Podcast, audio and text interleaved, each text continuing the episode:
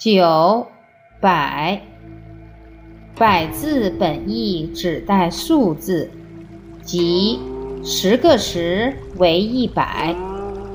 该字是一个指示字，在甲骨文中，百字上边为一横画，下边是白字，这里一横画为指示符号。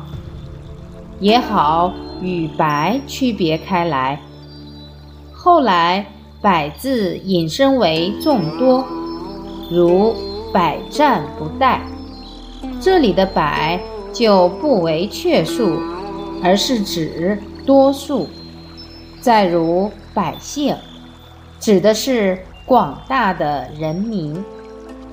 十个十是一百，数以百计。